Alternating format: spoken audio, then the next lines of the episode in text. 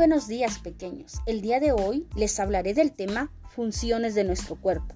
Nuestro cuerpo se compone de sistemas y aparatos, los cuales llevan a cabo importantes funciones que nos permiten realizar diferentes actividades. El sistema nervioso es quien dirige todas estas funciones y mantiene comunicación con todos los sistemas y aparatos. Este está compuesto por el sistema nervioso central y sistema nervioso periférico. El sistema nervioso central está constituido por el encéfalo y la médula espinal. El encéfalo se encuentra dentro del cráneo y consta de varias estructuras como son el cerebro, el tálamo, cerebelo, hipotálamo y bulbo raquídeo.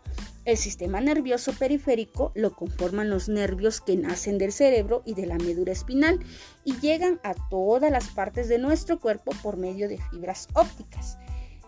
Bien, ahora hablaremos de la función del sistema inmunológico, que es quien defiende a todo nuestro organismo a través de la sangre que llega a todas las partes de nuestro cuerpo.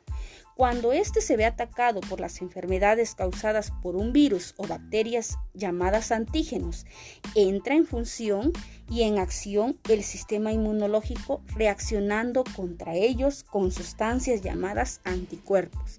Es importante mencionar que el aparato circulatorio está intrínsecamente relacionado con la actividad inmunológica del cuerpo humano.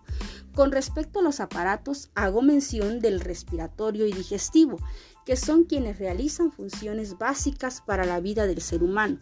El respiratorio se compone de la faringe, fosas nasales, laringe, tráquea, bronquios, alveolos y pulmones. El digestivo se compone por la faringe, boca, esófago, estómago, intestino grueso e intestino delgado y el recto. También el aparato circulatorio, el digestivo y el excretor actúan estrechamente debido a que los nutrientes de los alimentos que consumimos son transportados a todo el cuerpo a través del torrente sanguíneo y son eliminados por el aparato excretor.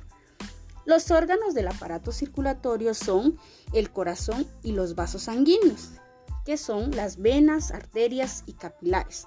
¿Sabías que un corazón sano late aproximadamente 70 veces por minuto? Es decir, un promedio de 37 millones de veces al año. Por último, el aparato locomotor es quien nos permite movernos. Se compone de huesos, componentes de calcio y fósforo articulaciones, unión de dos o más huesos, y músculos, tejidos blandos y elásticos. El corazón es un órgano muscular. Entonces, tenemos que todo esto, este conjunto de elementos, lo coordina el sistema nervioso. Entonces, tomen y recuerden, tomen en cuenta que todo este conjunto de aparatos y sistemas tienen una estrecha comunicación para el buen funcionamiento de nuestro cuerpo. Espero este tema haya sido de su agrado y nos vemos hasta la próxima, pequeños.